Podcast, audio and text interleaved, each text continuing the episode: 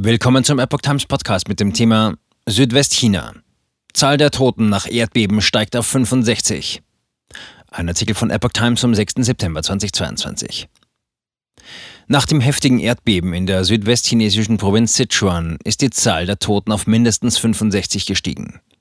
Hunderte weitere Personen seien verletzt worden, berichteten chinesische Staatsmedien am Dienstag. Demnach werden auch noch einige weitere Menschen vermisst. Besonders betroffen von dem Beben war der Kreis Luding.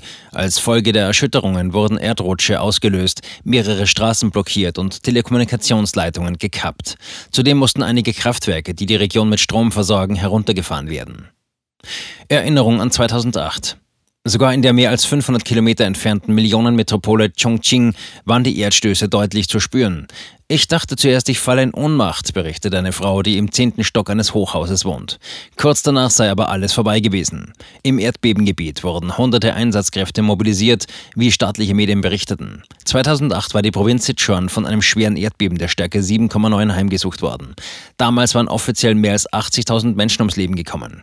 Sichuan liegt am Rand der Überschiebungszone der indischen Kontinentalplatte und der eurasischen Platte. Wegen der Plattenverschiebungen ist die Provinz besonders erdbebengefährdet.